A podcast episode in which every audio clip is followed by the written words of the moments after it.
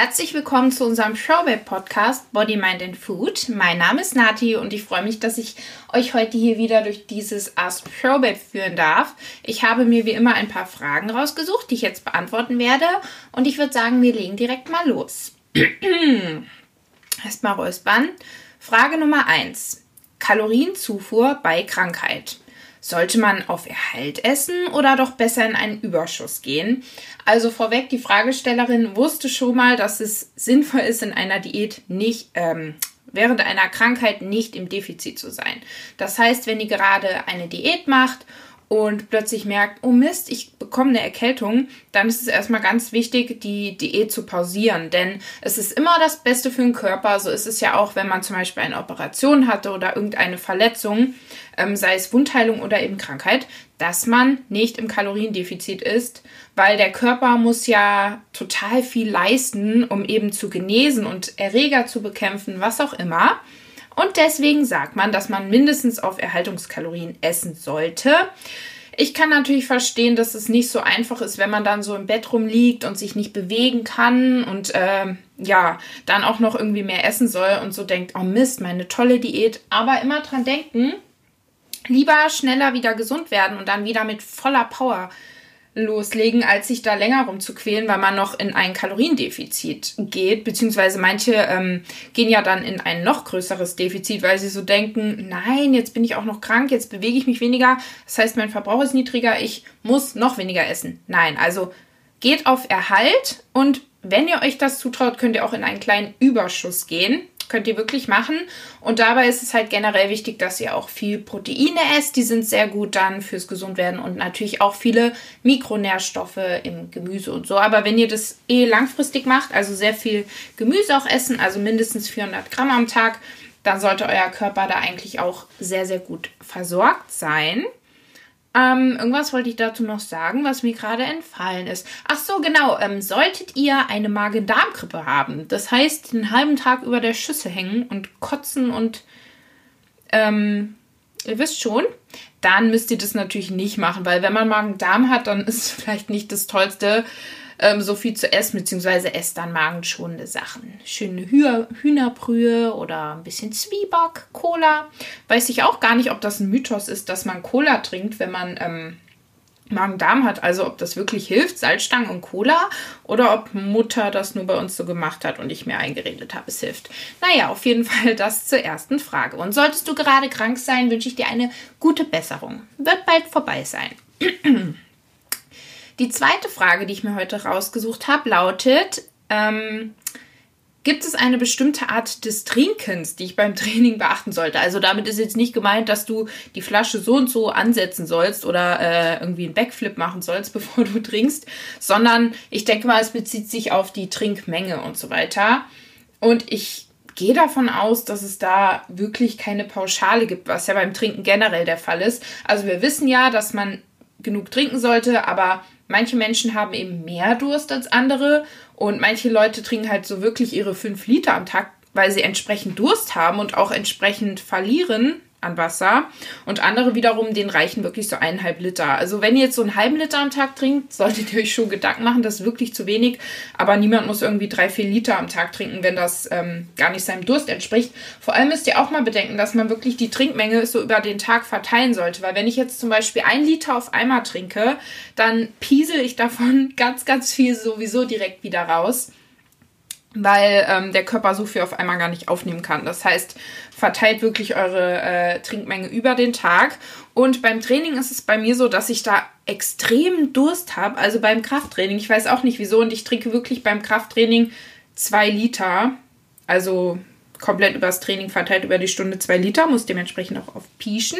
Aber ich brauche das einfach. Also geht da nach Durst. Ähm, ich kenne auch Leute, die trinken irgendwie nur einmal eine Flasche voll, einen halben Liter und denen reicht es dann auch im Training. Ne? Je nachdem. Ähm, es hat auch, glaube ich, generell viel damit zu tun, ähm, wie viel Eiweiß ihr auch esst, wie viel Durst ihr habt. Also ich merke, je mehr Eiweiß ich esse, desto Mehr Durst habe ich auch. Und ja, schaut da einfach, wie es euch bekommt, wie es euch gut tut. Weil wenn ihr so einen Wasserbauch habt, dann kann es ja auch sein, dass ihr gar nicht mehr eure Übungen richtig machen könnt und denkt, es kommt euch gleich wieder hoch. Also geht da nach eurem Empfinden. Ihr habt ja sein äh, ein Körpergefühl und dann wisst ihr, habe ich jetzt Durst oder habe ich keinen Durst? Ja, macht das einfach so. Dann Frage Nummer drei. Ist es trotz Hashimoto möglich, mit dem Kalorienzählen abzunehmen. Also erstmal vorweg, bei Hashimoto äh, handelt es sich ja um eine autoimmunbedingte Entzündung der Schilddrüse.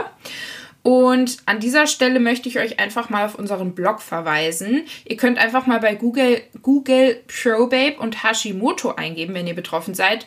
Dann ähm, kommt da direkt der Link zu unserem Blog oder ihr geht direkt auf den Blog, also probabe.de, Schrägstrich Blog, Schrägstrich Hashimoto. Dann kommt ihr auch zu dem Artikel. Und da steht ganz toll drin beschrieben, was das ist und wie man da ähm, bei der Therapie vorgeht und so weiter. Und generell ist es schon so, dass man bei Schilddrüsenerkrankungen, wenn man richtig eingestellt ist mit Medikamenten, was ja das Ziel ist, also ähm, ich hoffe, alle da draußen, die Schilddrüsenprobleme haben, lassen sich beim Arzt richtig einstellen. Also meines Wissens nach kann das auch ein bisschen dauern, bis man da so die perfekte ähm, Medikamentenmenge, kann man das so ausdrücken, gefunden hat. Aber wenn das der Fall ist und man richtig eingestellt ist, dann kann man da auf jeden Fall auch ganz normal ähm, Gewicht verlieren. Und da ist das Kalorien zählen dann, denke ich, eine sehr, sehr gute Methode und wirklich auch empfehlenswert. Also wir haben durchaus auch Kunden, die eben Hashimoto haben oder allgemein irgendwie eine Schilddrüsenunterfunktion und die trotzdem eben ihre Diät erfolgreich halten. Aber wenn ihr den Verdacht habt auf irgendeine Unter- oder Überfunktion, was auch immer, geht bitte zum Arzt. Ja, also wendet euch bitte an einen Arzt, der soll dann ein Blutbild machen und die Hormone abchecken und dann wisst ihr da auch bestens Bescheid. Dann kommen wir zur nächsten Frage. Und zwar, ich bin auf Diät und habe trotzdem eine kontinuierliche Zunahme. Eben trotz Diät und trotz Krafttraining. Was tun? Also erstmal vorweg, Leute. Ihr wisst es ja mittlerweile, dass die Waage wirklich manchmal eine Meise hat. Also manchmal schwankt die, geht hoch, geht runter. Man denkt sich so, hä, was ist hier los? Ich bin doch im Defizit. Erstmal mein Nachbarskind schreit herum. Also erstmal ähm, kann es natürlich sein, dass ihr gar nicht im Defizit seid. Also dass ihr euren Verbrauch irgendwie überschätzt und eigentlich gar kein Kaloriendefizit gegeben ist und ihr deswegen irgendwie konstant zunehmt, obwohl ihr es irgendwie denkt.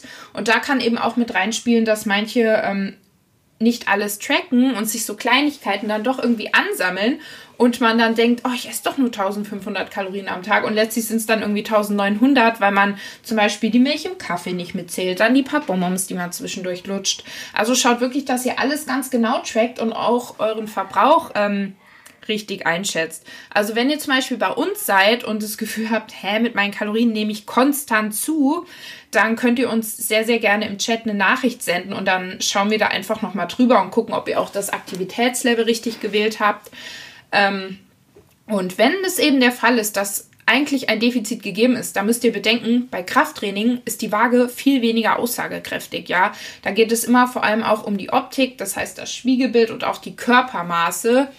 Denn ähm, wenn ich Krafttraining mache, dann ähm, ziehen erstens, ähm, kann es sein, dass ich eben dann auch mehr Wasser in den Muskeln einlagere in den Muskeln, im Körper. Genau. Und eben auch, dass Muskeln ja auch etwas wiegen. Ne? Und wenn ich Krafttraining mache, vor allem als Anfänger, als Anfänger kann man ja sogar auch noch im Kaloriendefizit Muskeln aufbauen. Generell ist das natürlich dann ähm, eher durch den Aufbau möglich, aber als Anfänger ist es wirklich eine Zeit lang noch möglich. Und deswegen schaut da vor allem auch auf die Optik und das ähm, die Maße. Auch wenn das Gewicht natürlich bei uns immer genommen werden muss und wichtig ist, denn so können wir ideal den Wochendurchschnitt einschätzen. Das heißt, je öfter man sich wiegt, desto besser ist es. Mm. Und bedenkt da aber auch einfach, dass beim Gewicht ganz viele Faktoren mit reinspielen. Also eine Sache, den, die vielen Mädels gar nicht bewusst ist, ist, dass die meisten vor ihrer Periode das Höchstgewicht haben.